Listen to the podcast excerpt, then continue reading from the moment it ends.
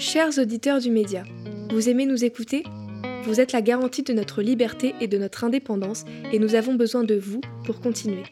Devenez sociaux et abonnez-vous sur lemediatv.fr/soutien.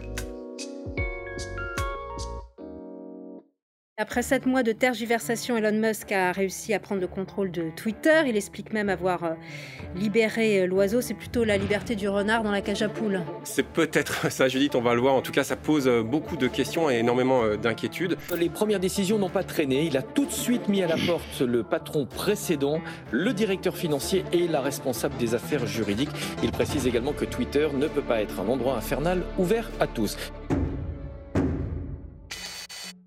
Faut-il s'en réjouir ou trembler? L'homme le plus riche du monde, Elon Musk, a racheté le réseau social de l'influence où l'on retrouve tous les grands de ce monde, mais aussi des citoyens ordinaires, Twitter. Et depuis, le petit monde de la politique et des médias s'agite. Il faut dire qu'Elon Musk n'est pas n'importe qui. C'est le cofondateur de PayPal qui a révolutionné le paiement en ligne. C'est le fondateur de Tesla qui veut révolutionner l'automobile. Il fait aussi dans les fusées avec SpaceX, SpaceX dans l'Internet à vocation universelle par satellite avec Starlink. Bref, il est partout, il veut contrôler tout, y compris la plateforme leader de la parole publique qu'il a rachetée pour 44 milliards de dollars. Mais qui est-il? Que veut-il? Qu'est-ce qui le fait courir? Pour creuser le sujet, j'ai fait appel au camarade Chris, dit Politico Boy, journaliste et ingénieur économiste, fin connaisseur des États-Unis. Bonjour Chris. Bonjour. Peux-tu commencer par nous dire qui est Elon Musk? Quel est son parcours? Ah, Tu l'as bien résumé, mais c'est vrai qu'on le présente comme un, entrepreneur, on le présente aussi comme un génie euh, de la, de la technologie, un peu dans la filiation de Steve Jobs. Euh, donc, euh, qui a commencé par PayPal, effectivement. Avant ça, il avait déjà fondé une, première entreprise qui voulait cataloguer euh, Internet, c'est une sorte d'annuaire, qu'il a revendu, ce qui a permis d'investir dans PayPal, et ensuite de, d'acheter, de, racheter Tesla. C'est pas lui qui a créé Tesla, de, créer SpaceX, donc ça, c'était, lui. Et ensuite, d'étendre comme ça son influence sur différentes sphères donc il y a aussi sa, compagnie euh, Neuralink qui, doit, qui est un peu dans le, verse dans le transhumanisme en essayant d'augmenter euh, euh, les capacités cérébrales des, humains. Et différents projets où il est associé de près ou de loin, comme l'Hyperloop, qui était censé être une alternative au TGV en fait en Californie, mais qui, qui vient d'échouer.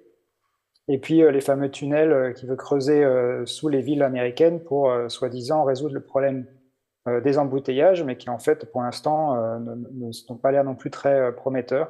Donc c'est à la fois un, génie entre guillemets de la technologie, du moins c'est comme ça qu'on le présente souvent, mais c'est aussi quelqu'un qui, a fait beaucoup de paris un peu fous et la plupart qui ont en fait échoué, mais qui a réussi à acquérir une fortune immense, en partie grâce à Twitter d'ailleurs, puisque c'est avec Twitter qu'il a acquis cette, un peu cette image de leader d'un culte technologique si on veut, et du coup ça lui a permis de gonfler euh, la valeur de son entreprise Tesla, des actions, puisqu'il y a, l'idée derrière Tesla que ça va révolutionner euh, le, marché de l'automobile avec la, voiture sans pilote, qui est encore un échec euh, jusqu'à présent, et qui donc provoque cette survaluation de Tesla qui se reflète sur, sur la fortune personnelle d'Elon Musk, et c'est cette fortune qui lui permet aujourd'hui d'acquérir Twitter, bien que on s'est rendu compte, après l'annonce fracassante de son rachat, que euh, Elon Musk voulait en fait euh, euh, renoncer à cet achat et essayer de, de, se désengager du, marché qui avait été conclu.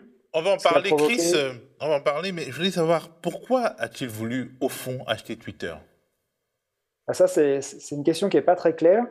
il faut savoir que ça fait depuis longtemps, il évolue un peu dans les sphères de la droite libertarienne américaine et qu'il y a un, sujet qui revient souvent, c'est la, question de la liberté d'expression. Euh, le free speech aux États-Unis, qui, qui, est un des, des, droits fondamentaux dans la Constitution. Et donc, euh, euh, Elon Musk, qui est à la fois un, utilisateur très gourmand de Twitter, qui a une énorme, un énorme communauté derrière lui, puisqu'il a 100 millions maintenant de, de followers, d'abonnés à son compte, et donc avait un intérêt apparemment personnel à la fois en tant qu'utilisateur de Twitter et puis euh, euh, sur les questions de, la liberté d'expression, euh, de s'impliquer dans ce réseau. ça, c'est la, version officielle, on va dire, c'est ce que lui il dit, c'est pour promouvoir cette plateforme comme un endroit où on peut, on peut discuter librement. Et puis, il y a aussi les, les raisons peut-être plus proches de ses intérêts financiers. C'est un outil formidable d'influence en ce qui concerne la politique et le business et donc tout, tout, ce qui va toucher à ses intérêts personnels en tant que, en tant que personne extrêmement riche. Et puis, c'est aussi euh, euh, bah, une, entreprise qui perdait de l'argent, donc peut-être aussi euh, un potentiel de, de tourner l'entreprise d'une certaine manière, parce que ça devienne une, poule aux odeurs. Alors, quelque part, Elon Musk rachète donc Twitter comme disons, les, riches du monde d'avant, euh, comme Bolloré, Bernard Arnault euh, euh, ou, Patrick Drahi, rachetaient des, médias classiques. Lui, dans la même logique d'influence politique, il rachète pas un média, mais une plateforme, mais la plateforme de, l'info, c'est-à-dire Twitter.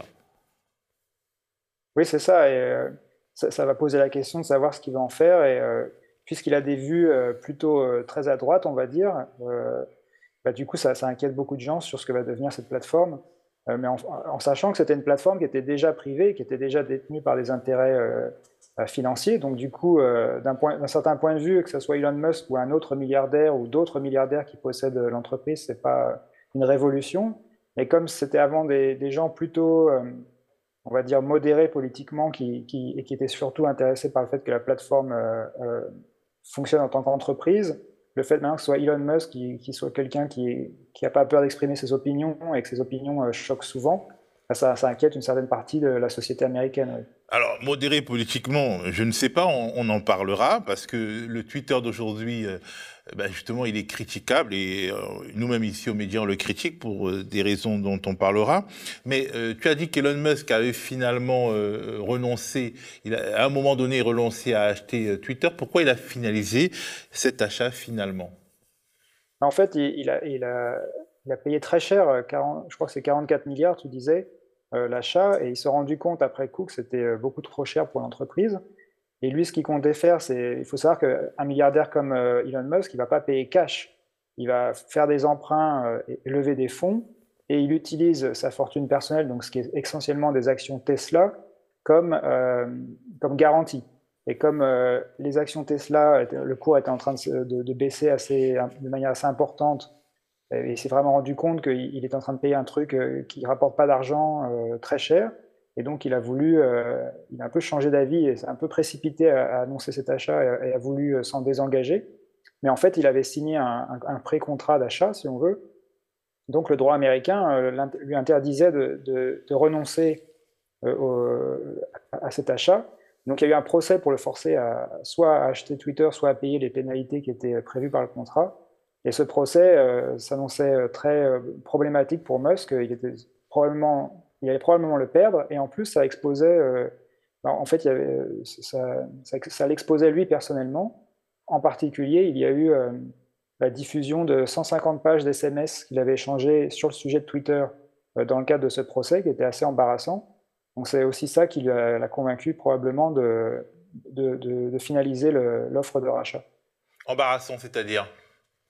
On voit beaucoup de, communication personnelle avec euh, son cercle, en, en gros, d'amis ou de, relations euh, dans la Silicon Valley, euh, d'autres entrepreneurs spécialisés dans la, tech, et donc qui lui donnaient des conseils ou lui, exprimaient des opinions. Et on, se rend compte que ces gens-là qu'on présente comme des génies, bah, c'est surtout des gens qui, ont, qui, pas grand, qui, agissent beaucoup dans l'émotion, qui n'ont pas forcément une très bonne compréhension des, sujets dont ils parlent qui n'ont pas une idée très précise de ce qu'ils veulent faire. Donc, on se rend compte qu'Elon Musk, il n'avait pas un plan très précis de ce qu'il allait faire de Twitter. Il était en train de, brainstormer des idées comme ça. Et, euh, tout ça ça, ça, ça donne une image assez euh, brouillonne euh, de, quelqu'un qu'on présente comme un génie par ailleurs. Et puis, il y avait le côté, bah, qui est son problème d'ego, on sent qu'il est très susceptible et les gens s'adressent à lui un peu de manière révérencieuse pour essayer de le d'être dans, dans, ces petits papiers. Et, les gens qui, eux, n'ont pas intérêt dans ces petits papiers, euh, on voit que tout de suite, il, prend la mouche. Donc, c'est un peu un, gamin d'un point de vue, euh, de, sa capacité émotionnelle à gérer les choses. Donc tout ça, ça ne donne pas une, belle, une, bonne image de lui et, des gens qui l'entourent. Alors Elon Musk a mis en avant la défense de la liberté d'expression sur Twitter pour rallier des supporters à sa cause. Où en est Twitter justement, avant son irruption, quant à l'application du principe de la liberté d'expression Twitter était déjà en difficulté dans le sens où il y avait beaucoup de controverses. En fait, euh, il faut savoir qu'aux États-Unis, donc il y, a, les deux partis, le Parti républicain et le Parti démocrate, qui ont intérêt à influencer Twitter euh, pour que Twitter modère le contenu euh, de manière à avantager une des deux factions. Et, donc Twitter doit arbitrer un peu entre les, deux partis et les pressions qu'il reçoit de, part et d'autre, de la gauche et de la droite, pour essayer de contenter tout le monde, pour, sauver l'entreprise de, de, potentielles lois qui pourraient, qui pourraient endommager son, son modèle, euh, son business model, comme on dit, et, donc ce, profit potentiel. Donc Twitter est coincé entre cette lutte entre les démocrates et les républicains. Euh, les démocrates qui se battent pour euh, Twitter, c'est surtout l'establishment démocrate, donc les gens plutôt, on va dire, centristes. Donc du coup, l'aile gauche du Parti démocrate, elle, elle fait pas partie des, n'a pas beaucoup d'influence, elle subit plutôt les, euh, subit plutôt la modération ou, la censure de Twitter. Et euh, l'aile droite, qui elle est beaucoup plus extrémiste, bah, se plaint tout le temps aussi d'être censurée. Donc, euh, des exemples précis, bah, c'est des sites alternatifs de gauche ou, des médias de gauche qui sont, qui sont maltraités par Twitter, d'un côté. Et de l'autre, on a eu bah, Donald Trump et, d'autres figures de l'extrême droite américaine qui ont été bannis du site. Et puis, il y a eu cette fameuse, ce fameux scandale, entre guillemets, juste avant les élections de 2020 aux États-Unis, où euh, il y a eu euh, euh, des révélations dans la presse comme quoi le fils de Biden, Hunter Biden, avait, on avait retrouvé un de ses ordinateurs avec plein d'informations compromettantes. Et, cette information a été censurée par Facebook et, Twitter, a priori à la demande enfin de, du, gouvernement américain ou, de du Parti démocrate, et donc, ça a créé un gros problème de, liberté d'expression et de censure de la presse juste avant une élection. Et on a eu récemment des révélations du média The Intercept qui a montré qu'en fait, il y a une cellule au sein de, du gouvernement américain qui avait été démarrée sous Trump et qui a continué et s'est étendue en, poids et en, importance euh, avec Biden.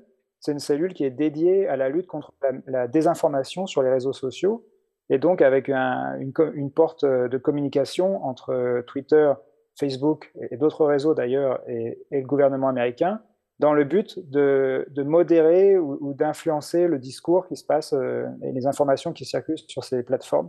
Donc, ce qui pose un vrai problème de, liberté d'expression et, de censure orchestrée au départ par un gouvernement en fait.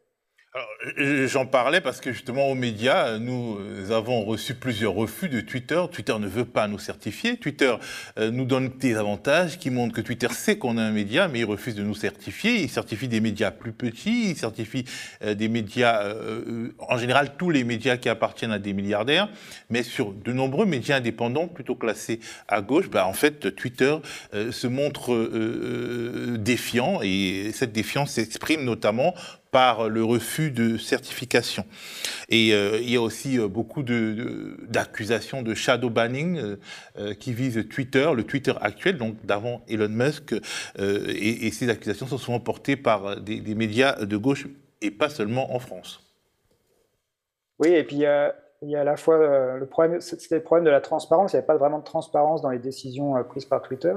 Et puis il y a une sorte d'asymétrie aussi parce qu'aux États-Unis en particulier, l'extrême droite, elle est euh, financée par des milliardaires qui, euh, bah, peuvent dîner avec euh, les, cadres supérieurs, le patron de Twitter, qui ont leur numéro de téléphone.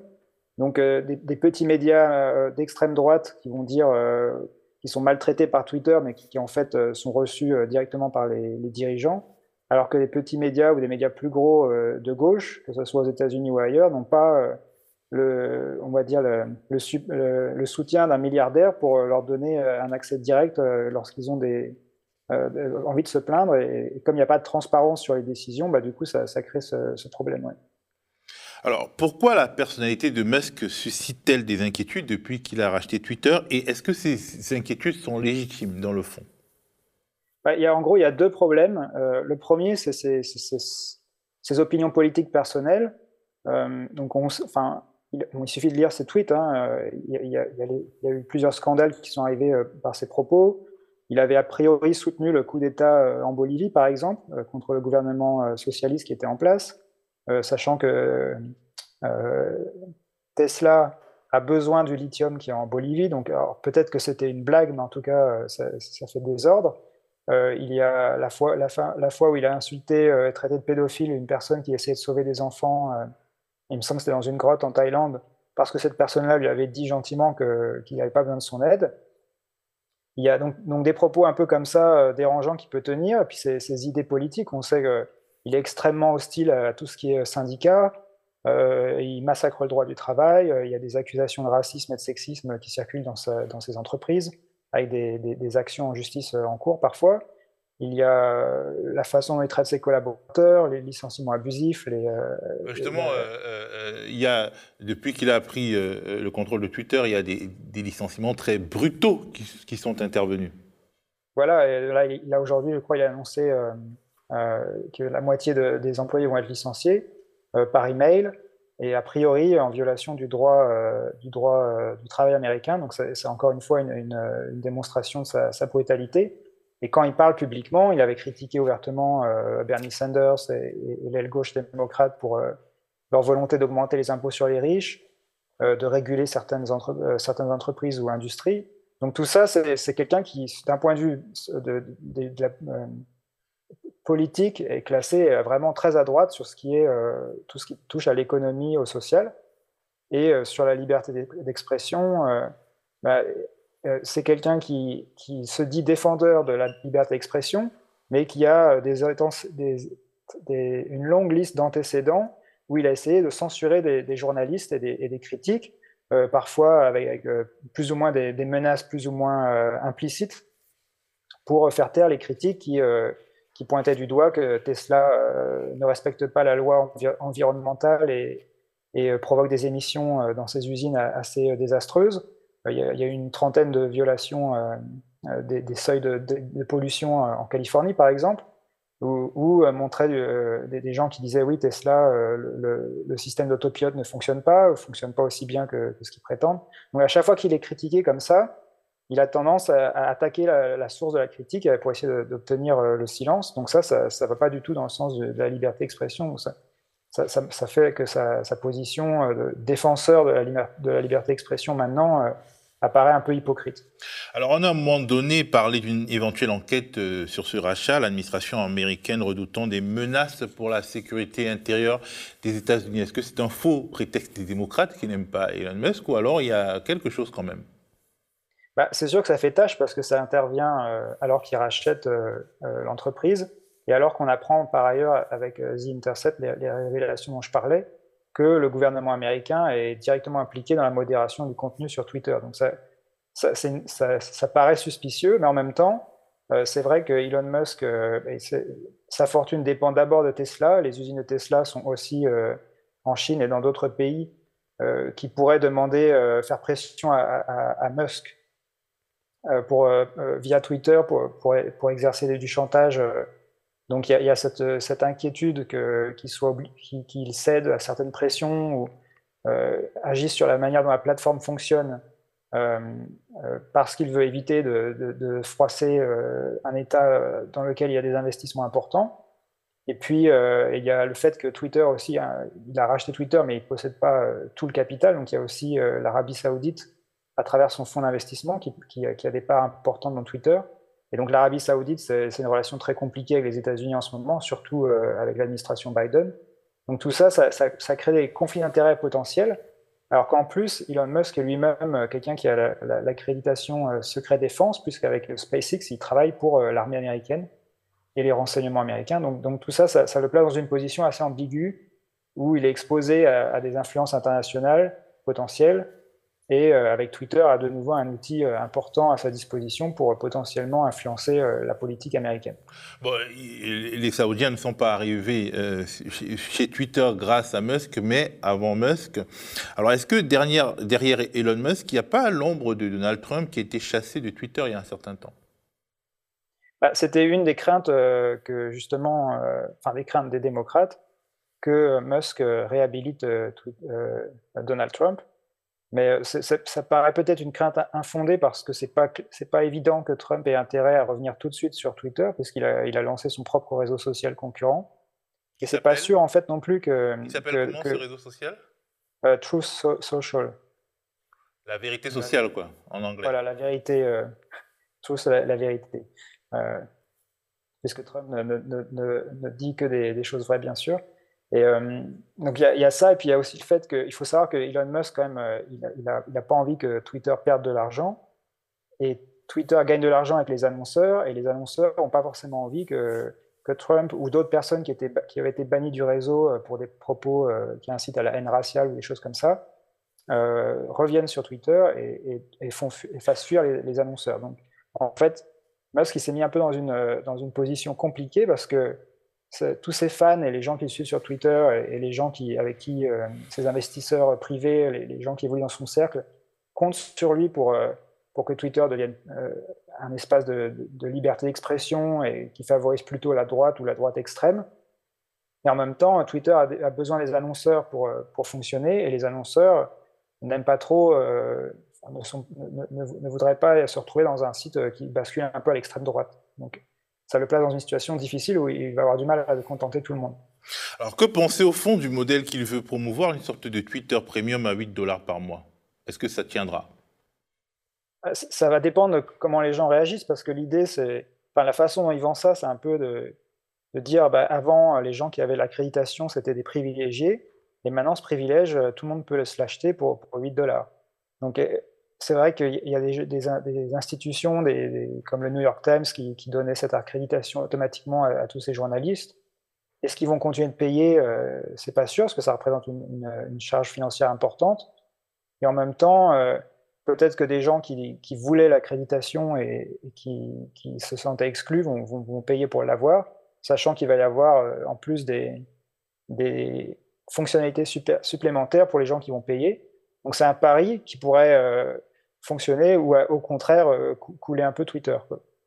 Alors, au-delà de ce feuilleton Twitter, Elon Musk est aussi un idéologue. On le classe souvent parmi les libertariens qui veulent détruire les États, en tout cas les délégitimer. On le classe aussi parmi les transhumanistes. Le Monde s'inquiétait dans un édito récent de sa propension, et de celle de Bill Gates d'ailleurs, à se substituer aux États. Alors, qu'est-ce qu'un libertarien? Qu'est-ce qu'un transhumaniste? Alors, un libertarien, c'est bon, c'est il y a sûrement plusieurs définitions, mais aux États-Unis, c'est des gens qui sont sur un, modèle, euh, au moins, du moins c'est ce qu'ils disent, où euh, c'est la liberté totale d'entreprendre et les libertés individuelles totales. Donc, ils sont à la fois sur les questions sociétales, euh, en général très favorables aux droits LGBT+, euh, ils sont pour la, légalisation de toutes les drogues. Euh, donc ils sont euh, plutôt très à gauche sur tout ce qui est question sociétale, parfois en allant dans des extrêmes.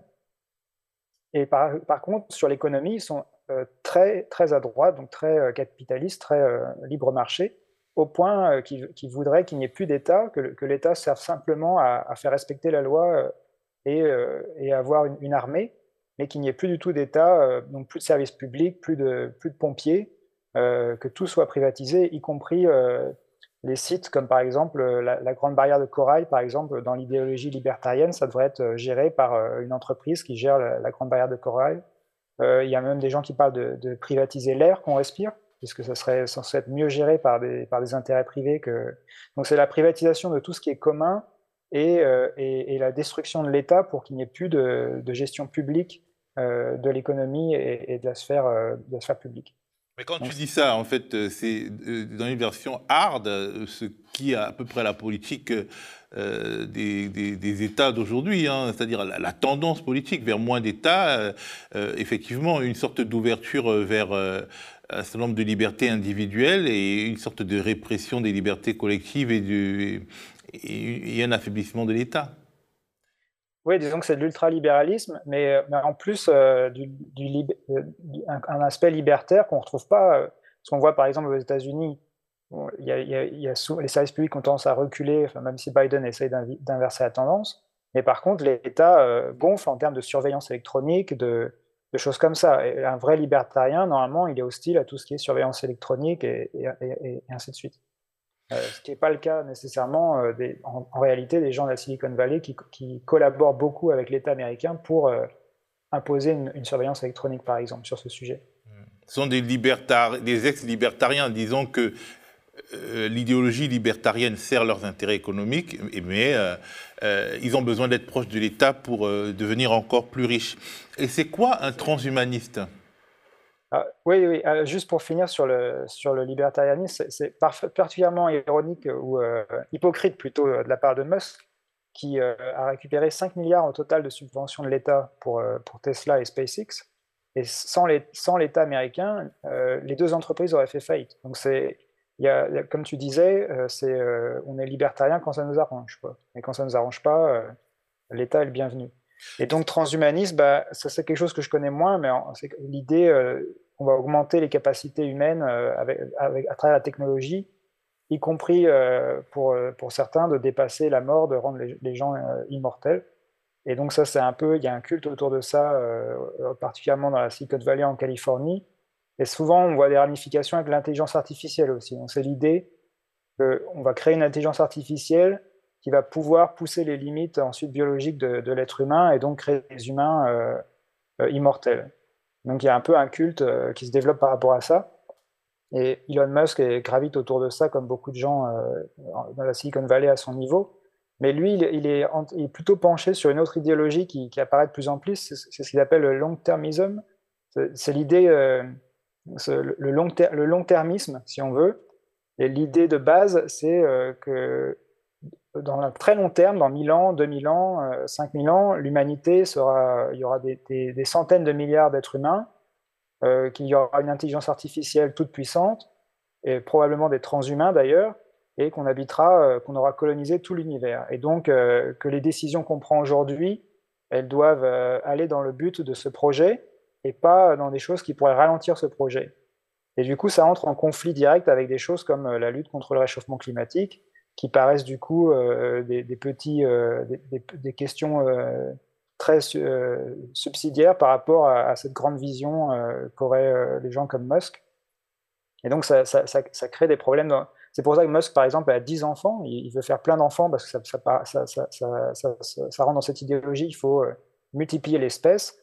Et tant pis si, euh, sans, prendre là en compte l'idée de, limites euh, environnementales euh, à la croissance et ce genre de choses.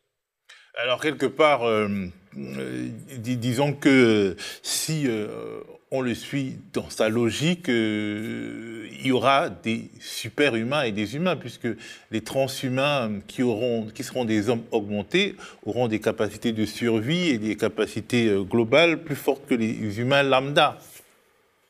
Oui, c'est un, futur euh, complètement dystopique et qui,